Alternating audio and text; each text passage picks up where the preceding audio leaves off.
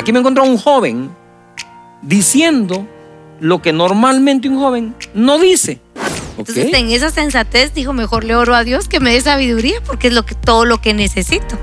Pero yo soy de la opinión que el miedo podría haberlo llevado a hacer otro tipo de oración. ¿Cómo un semáforo en las calles me enseña sabiduría? ¿Por qué razón?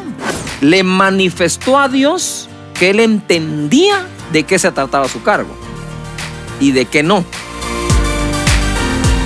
Bienvenidos. Esto es el Discipulado de Casa de Dios, un espacio para compartir y crecer juntos.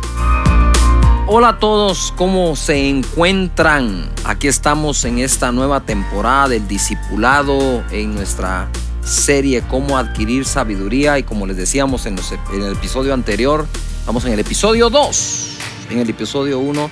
Desde ahí estamos diciéndoles que esto nace, pidiéndole a Dios que nos diga qué va a pasar este año, qué tenemos que cuidar, hacer y me dice es el año de fe y sabiduría.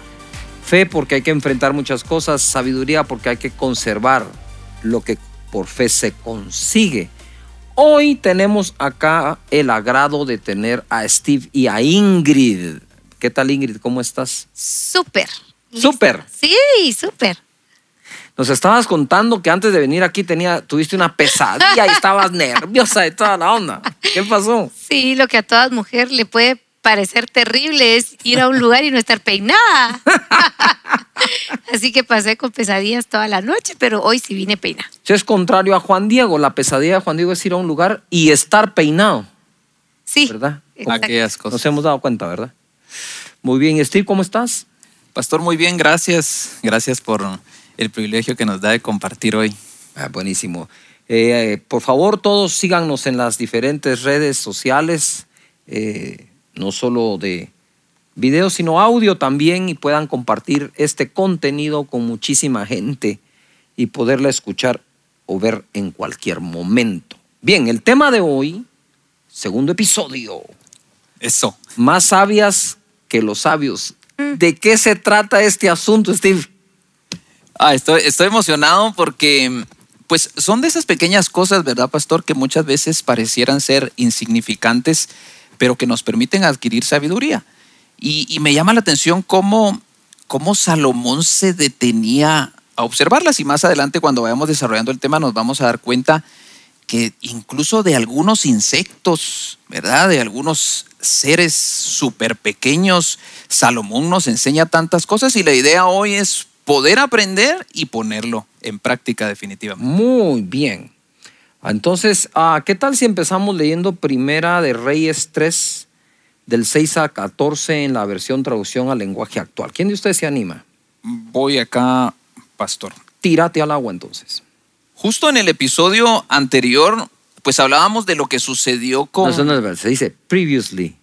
El discipulado. Eso, buenísimo.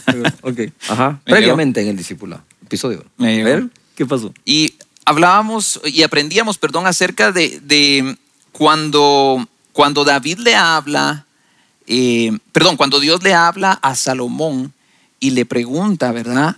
Eh, o le dice más bien, pídeme lo que tú quieras. Imagínense esa, esa oportunidad que tenía Salomón en ese momento. Y nos sorprendió a todos que la respuesta de Salomón fue, quiero sabiduría.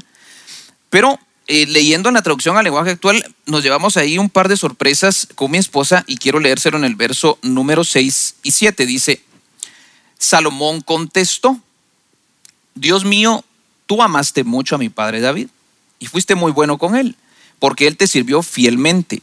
Fue un buen rey y te obedeció en todo. Además, permitiste que yo, que soy su hijo, reine ahora en su lugar. Y oigan lo que dice acá. Pero yo soy muy joven y no sé qué hacer. Ah, uf. Y ahora tengo que dirigir a tu pueblo que es tan grande y, nu- y numeroso. Dame sabiduría para que pueda saber lo que está bien y lo que está mal. Sin tu ayuda, yo no podría gobernarlo. Verso número 10. A Dios le gustó que Salomón le pidiera esto y le dijo, como me pediste sabiduría para saber lo que es bueno, en lugar de pedirme una vida larga, riquezas o la muerte de tus enemigos, voy a darte sabiduría e inteligencia. Serás más sabio que todos los que han vivido antes o vivan después de ti. Wow. Pero además te daré riquezas y mucha fama, aunque no hayas pedido eso. Mientras vivas, no habrá otro rey tan rico ni famoso como tú, y si me obedeces en todo lo que hizo tu padre, vivirás muchos Mm. años. Lo primero que me sorprende es el caso tan contrario a lo que hoy pasa. ¿Cómo así? Pero yo soy muy joven y no sé qué hacer. Mm. Me no la regla. La regla es yo sé muy joven y por lo tanto yo sé lo que hay que hacer. Y me las puedo todas, dicen. ¿Verdad? Eh, No vamos a menospreciar la, la juventud para nada, porque dice la Biblia que nadie tenga en menos tu juventud, Correcto. Así es. sino sé ejemplo. ¿verdad? Entonces, aquí me encuentro yo con un joven, deja a Salomón por un lado, deja el nombre. Un joven. Encontremos- aquí me encuentro a un joven diciendo lo que normalmente un joven no dice, ¿verdad? Dice, no, mi papá no sabe, mi tío no sabe, el gerente no sabe, el director no sabe, yo soy, acabo de salir de la U, yo tengo, ¿verdad? Y el otro tiene 40 años de dirigir el imperio económico de toda la red de tiendas en todo el mundo, pero no sabe, ¿verdad? Entonces aquí tenemos a uno que le dijeron, bueno, ahora vas a ser rey. Ahora, ¿por qué Salomón tiene esta reacción? ¿De dónde saca esa reacción Salomón de decir soy joven y no sé? Y por lo tanto te pido sabiduría, ¿verdad? Porque el pueblo es numeroso, tengo que saber cómo gobernarlo. Co- ¿De dónde, ¿De dónde sacó eso Salomón? Se, se le prendió el foco, se inspiró. ¿Qué le pasó a Salomón para que en el momento en que Dios se le aparece, ¿verdad? Y que sabe que es el siguiente rey de Israel, saca esta petición. No sé, pensando tal vez como Dale, joven. de eso se vale, si eso es el. Pensando como joven, si yo veo esta grande responsabilidad frente a mí, eh, tal vez me dio un como poquito de miedo decir, oh cielos, aquí yo necesito que me den sabiduría. O me voy a arruinar todo, pues, todo el legado, incluso que me... Echar a perder una nación entera. Totalmente, Ah. totalmente. ¿Qué pensás tú, Ingrid? Sí, ¿De yo dónde pienso que, de dónde le surgió? que era, que era parte de, de- de miedo o temor a la gran responsabilidad, pero creo que también Salomón aprendió de su papá algo de sensatez. Y dijo, soy joven, me están dando esta gran responsabilidad. Yo ahorita dinero no quiero, lo que yo necesito es saber qué hacer. Entonces, en esa sensatez dijo, mejor le oro a Dios que me dé sabiduría, porque es lo que, todo lo que necesito. Bueno, entonces digamos que se pudieron combinar varias cosas. Número uno, su papá había sido rey y sabía las batallas que había tenido. Sabía por qué había pasado. Sabía sus aciertos y sabía sus errores. Y entonces creo que la pensó, ¿verdad? No veo en algún momento que su inspiración haya sido porque seré mejor ¿Qué? que David. ¿Verdad? Claro. Porque entonces hubiera sido una sabiduría, digamos, de tipo comparativa, poco terrenal, sino que su sabiduría era... Puede ser que sí le entró miedo, un poquito, de ver lo que viene, pero yo soy de la opinión que el miedo podría haberlo llevado a hacer otro tipo de oración. O que se mueran los enemigos o lo hubiera paralizado Bueno, también sí. el miedo. o lo paraliza. Sí. Yo pienso que dijo, pienso yo, este es el reino de Dios en la tierra, es su pueblo, la responsabilidad es muy grande y quiero, deseo, anhelo cumplirlo bien o cumplirla bien. Claro. Oh, qué bueno. Y yo pienso que por, por el perfil de Salomón en toda su vida, fue más positivo lo que Lo movió a pedir esa oración. a ir a esa oración, combinada con un poco chele. ¿no? Claro, Porque claro. sí, sí da cuando uno dice, ay, en esos zapatos no me voy a meter yo, ah, está muy grande. Que también hablaría de la humildad de Salomón, porque sin la humildad no se adquiere No. sabiduría. Así Claro. es. O sea, es- esta frase, porque soy muy joven y no sé qué hacer, es la frase, dice mucho, tiene demasiado contenido, habla mucho del joven, habla mucho de Salomón. No, incluso él hubiera podido decir también, ¿verdad, pastor? Bueno, yo soy hijo del rey, pues. ¿Ah? Y creer que por eso él tenía derechos y Que privilegios. viene en la sangre. Que- O que tiene dice, las habilidades para "Soy joven gobernar. y no sé qué hacer. No, la sabiduría no viene en la sangre, No. Esa no se hereda, se adquiere. se adquiere. Ah, Sanema, Ingrid. La volaste, la volaste, muy bien. Muy bien, entonces, ¿qué más le podemos sacar a este pasaje? Yo por ahí veo otras cosas como que, El, el verso 10 me gusta mucho. A ver, dice, dale. y a Dios le gustó que Salomón le pidiera esto. ¿por qué? Porque tampoco es que no le guste que alguien le, pueda pedir las riquezas, ¿verdad? Y, la, y ganar las batallas Claro. contra los enemigos. ¿No será que a, a Dios le gustó que Salomón le pidiera eso porque le daba a conocer, bueno, a conocer al que todo lo conoce. Claro. guardando, las- guardando las- los límites, guardando las distancias? Le manifestó a Dios que él entendía de qué se trataba su cargo y de qué no. Sí, Ay, ojalá los gobernantes de esta tierra agarraran la onda, ¿va? Claro. sí. ¿De qué se trata? Sí, Salomón le, le expuso su corazón, ¿verdad? Y le dijo, Qué bonito, qué bonita esa sinceridad y esa transparencia. Esa Porque- vulnerabilidad. Ajá, de venir delante de usted y decirle, mira, soy joven y de verdad no tengo ni idea qué voy a hacer.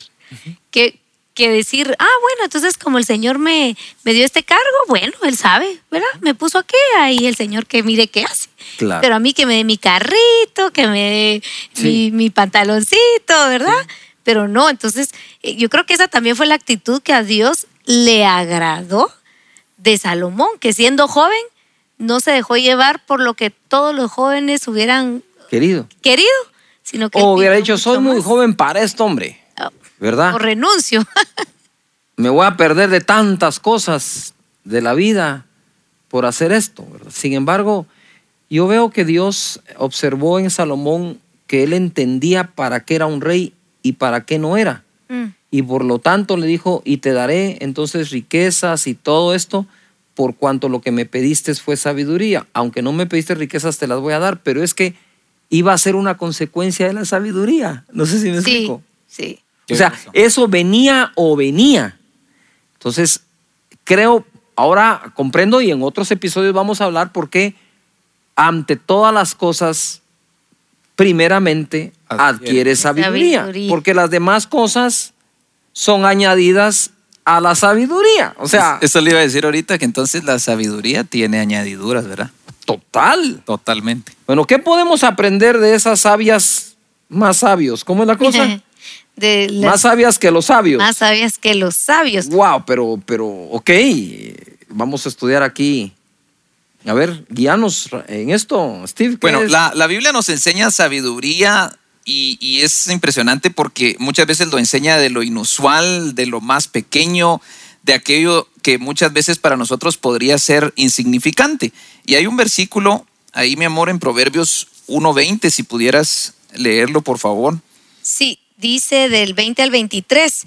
La sabiduría clama en las calles, alza su voz en las plazas, clama en los principales lugares de reunión, en las entradas de las puertas de la ciudad, dice sus razones. Wow. ¿Hasta cuándo, oh simples, amaréis la simpleza y los burladores desearán el burlar? Y los insensatos aborrecerán la ciencia. Volveos a mi reprensión, he aquí yo derramaré mi espíritu sobre vosotros y os haré saber mis palabras. Wow. A ver, ¿qué, qué tienes que comentarnos de eso? Ah, aquí hay otra versión lenguaje. En la, actual. en la lenguaje actual, ¿Qué dice? el verso 20 dice, la sabiduría se deja oír por las calles y avenidas, por las esquinas más transitadas y en los lugares más concurridos. Se le oye decir con insistencia, ustedes jovencitos sin experiencia, enamorados de su propia ignorancia, y ustedes jovencitos malcriados que parecen muy contentos con su mala educación, ¿seguirán siendo siempre así? Simples. Sí, Esa es la simpleza. esa es la Sencillez y simpleza. Ser simple es una cosa, ser sencillo es otra. Es otra, ok, totalmente. dale, ajá. Y ustedes los ignorantes seguirán odiando el conocimiento. Háganme caso cuando los instruya, así compartiré con ustedes mis enseñanzas y mis pensamientos. ¿De dónde te fuiste a sacar esa versión? Impresionante. Impresionante. Lindísima. Impresionante.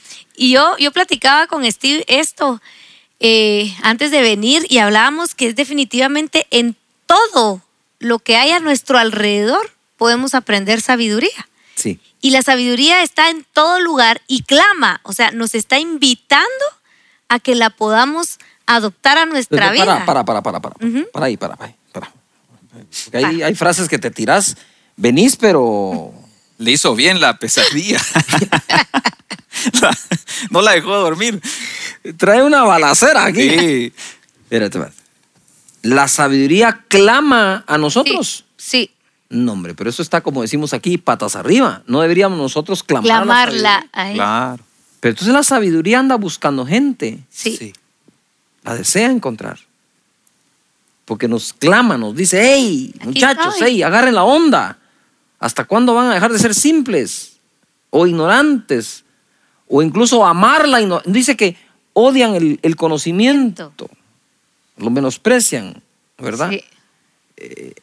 No, esto está... Yo había leído este verso N veces. No, pero sí está No había pasado por esta versión y esta versión sí está demasiado buena. Y sabe, pastor, que yo, yo me ponía a pensar y decía, Señor, ¿cómo en las calles, cómo en las principales avenidas, cómo... Y de repente viene a mi mente el semáforo. El semáforo. El semáforo. Ajá. ¿Cómo un semáforo en las calles me enseña sabiduría? ¿Por qué razón? Si yo no le hago caso al semáforo y me Oh. paso en rojo, ¿qué me va a pasar? Si acelero en amarillo, un simple semáforo en las calles me está enseñando la manera sabia en la cual yo debería de conducir. Perfecto.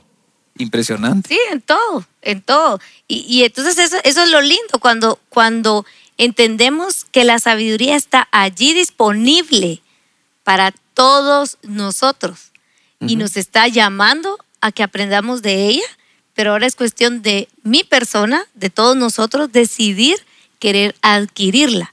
A veces pensamos que para adquirir sabiduría tenemos que pagar millones Ujú. para ir a una universidad y solo así podemos adquirir sabiduría. Pero aquí nos enseña que está en todo lugar. Sí, no, el, el que quiere ser sabio lo quiere- encuentra. Sí, exacto. o el que quiere ser sabio, la sabiduría también se le manifiesta, aunque Así creo que es. somos nosotros los que debemos pedirla. Bien, vamos a ir a esos animalitos.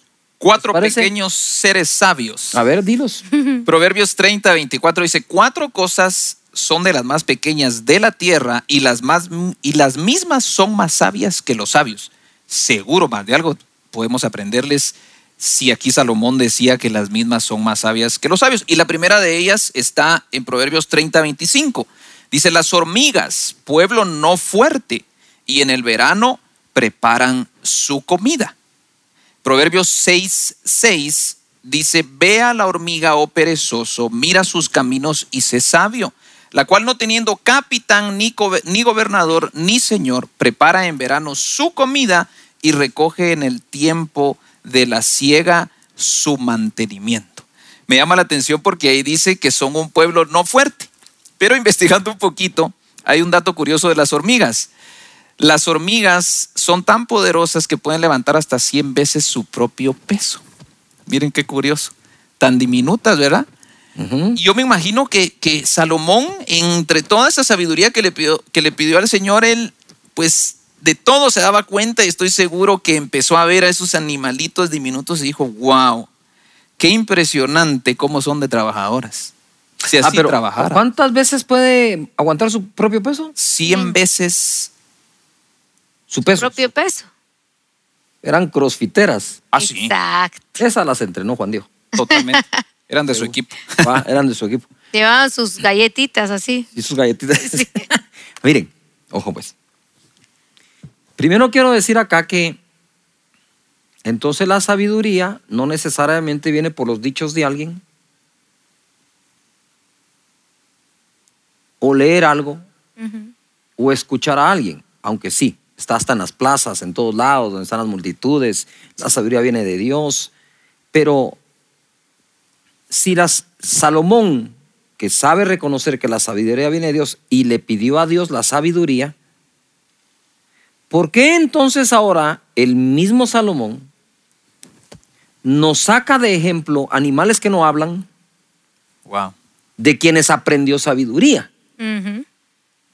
Es decir, cuando creemos que de Dios viene, nos dedicamos a la observación y debemos tener, es que, que un rey, que un gobernante diga, aprendí algo de una hormiga, volvemos a ese joven, Sí. ¿ya? Ese joven humilde que dijo, vamos a- y observó las hormigas. Ahora, la enseñanza que, voy a tratar de poner esto aquí en, en la perspectiva correcta. De estos animalitos o de estas cosas pequeñas que son más sabias que los sabios, algo aprendemos de cada una. Sí. Número uno, voy a ver si aprendí. Ujú. ¿De qué sirve tener la fuerza de soportar 100 veces el peso si no la voy a usar? Claro. Entonces aquí se trata de la hormiga de saber usar su fuerza. ¿Cuánto puede aguantar? Dos, se trata de saber cuándo usar la fuerza. Claro. ¿Cuándo la usaban? Para ir por comida, para ¿En qué trabajar. época? Vera- En el verano. En el verano. Porque en el invierno no la van a usar. Claro. Mejor se la gastaban en el verano. Bueno, entonces te la, la usabas en el Sí. verano y por eso bendi- ellos dicen, bueno, si yo puedo aguantar 100 veces mi peso, voy a recorrer, tengo la capacidad de recoger mucho antes que el invierno llegue. Sí. Sí. Ahora, si ellos no pudieran aguantar todo ese peso, no les alcanzaría el verano para guardar para el invierno. No. No sé si me expliqué en esta Sí. ecuación. Totalmente. Se quedarían a medio camino congelados con todo y galleta, pues. Bueno, digamos que las hojitas y todo que van a recoger. Puedo recoger mucho porque aguanto el peso. Y eso Dios se los dejó ahí. Ellas lo descubren y dicen, viene un invierno, así que voy a recoger todo lo que puedo porque tengo la capacidad de hacerlo. Porque cuando llegue el invierno, ni con capacidad podría hacerlo. Esto me enseña a mí ahorro. Claro. O sea, porque no, no voy a aprender yo a cargar 100 veces mi peso, esa no es la enseñanza. Totalmente. Pero sí debo aprender que si a la hormiga le dejó la capacidad de recoger en el, en el, en el verano para tener en el invierno, a nosotros también Dios nos ayuda a recoger en nuestra época de trabajo para descansar en las vacaciones. Wow. No sé si me explico, Wow. etcétera. Es decir, tiene que ver con mi capacidad que logro usar en un periodo de tiempo sabiendo que viene otro. Exacto. Ah, esa es tu chilera, ¿o no? Buenísimo. Buenísimo. Reconocían el- el- los tiempos, ¿verdad? ¿Y Para ¿Por qué cada no tenemos de mascotas hormigas, no que? Hombre, loros. Buenísimo. ¿A qué más? A ver, ¿de qué Hay, más hay- tenemos? hay otro animalito. A ver, ¿cuál? Son los conejos. Y eh, en Mateo, vamos a ver, los conejos, dice Proverbios, pueblo nada esforzado. Está en Proverbios 3.26. 26, 326. Proverbios 30, 26. 30, 26, perdón. Pueblo nada esforzado y ponen su casa en la piedra. Eso dice. No son nada esforzados, dice, Ajá, ok. pero ponen su casa en la piedra. ok. ¿verdad? Entonces, tal vez no realizan el trabajo con tanto esfuerzo, no tienen la fuerza de las hormigas, ¿verdad? Ajá. Pero sobreviven alimentándose, ese es un dato, con la vegetación que encuentran a su paso. Pero tienen la sabiduría de construir su casa sobre una roca que venga agua, no se va a llevar, no se los va a pasar Va, llevando, ¿verdad? pero mira esta, pues. Dice, pueblo nada, dice, Esforzado. pueblo nada esforzado. Entonces podríamos hablar aquí de la ley del mínimo esfuerzo. Qué bueno. Increíble. Ah, Sí. entonces, se vale. Se vale. O sea, mira, a mí no me gusta hacer tanto y tan... Ok, pero eso no quiere decir que no sea sabio. No sé si me estoy explicando. Sí. Si no vas a hacer esto, si no vas a hacer aquello, entonces hacer lo otro, pero hacerlo bien. Es lo que nos está diciendo. Mira el conejo, mira el conejo no es el esforzado que es la hormiga, pero los dos son sabios. Porque la hormiga, aparte de tener fuerza, es forzado, Claro. Sí. Trabaja. Trabaja duro. trabajadora. El conejo, viva la pepa. Lo que encuentre por ahí, que espero que no lo- llama la palabra en ningún país, pero. Come lo que encuentra en el camino. ahí está el conejo, ¿verdad?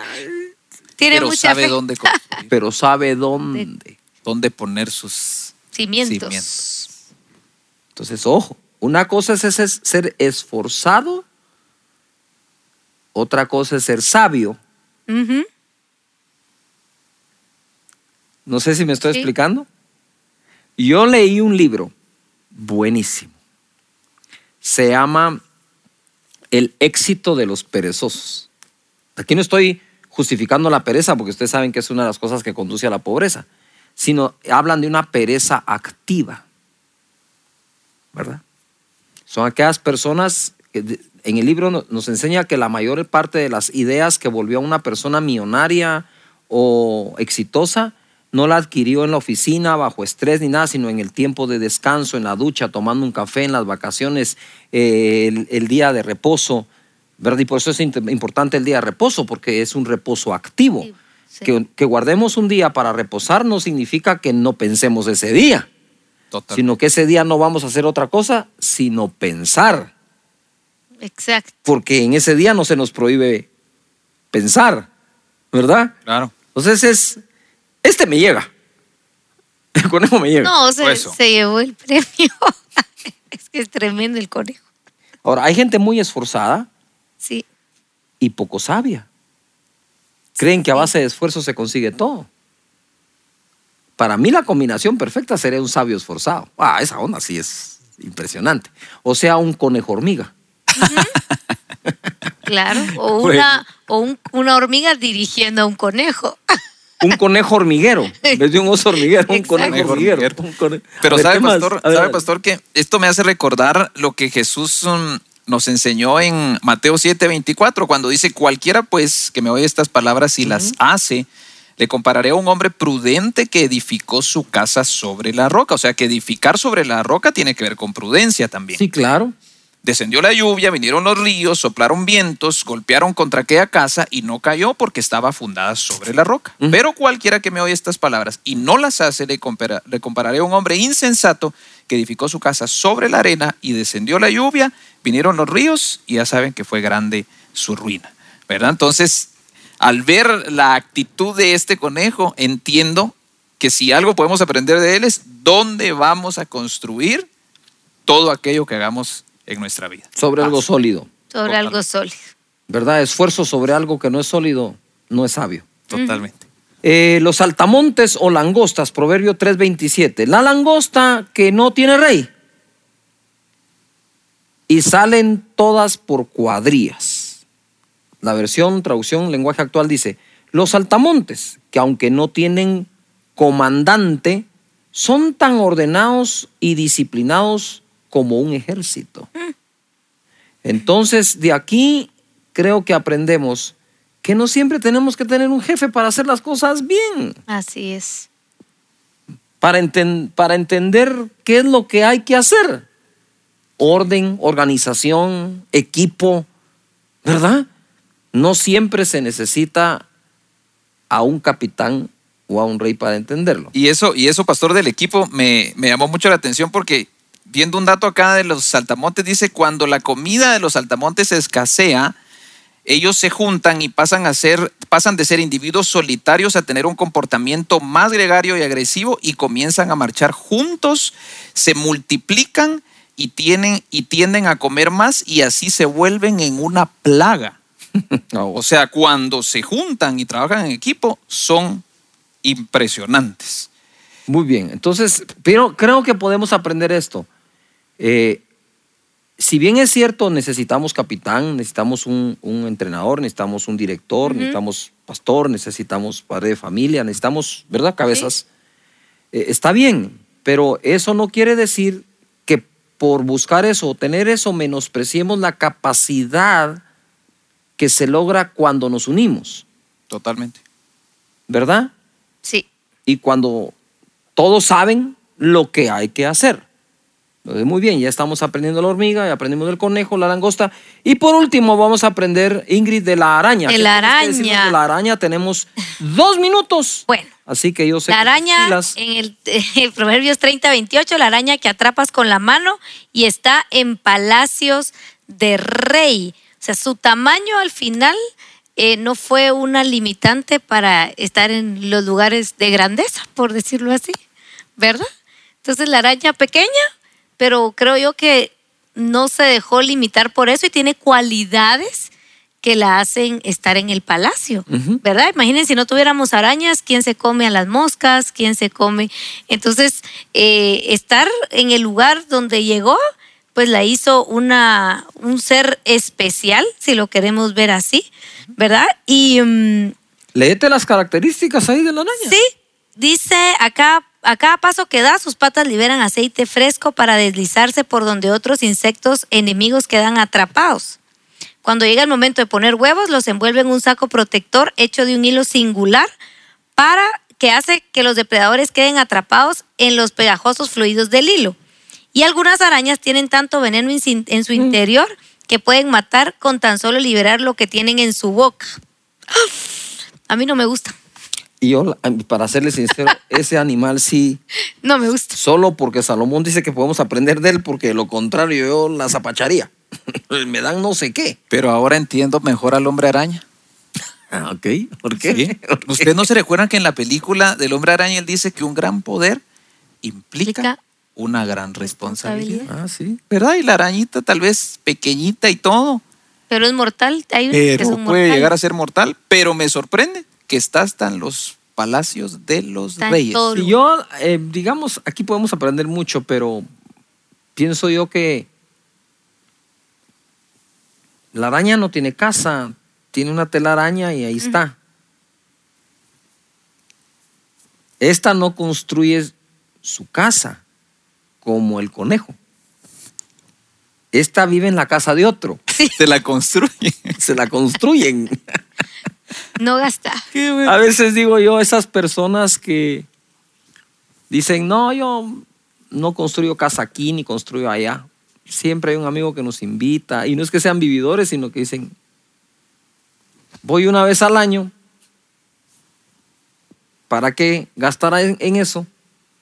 Entonces, como que por ahí podría ir entre todas las cosas, porque para los que están acá conectados, la verdad es que de esto todos podemos sacar una enseñanza, de eso se trata la sabiduría. Hoy sacamos unas, tú tendrás las tuyas, en algunas no estaremos de acuerdo, pero lo importante es que te funcionen y que seas sabio, es. ¿verdad? Amén. Es Amén. episodio 2.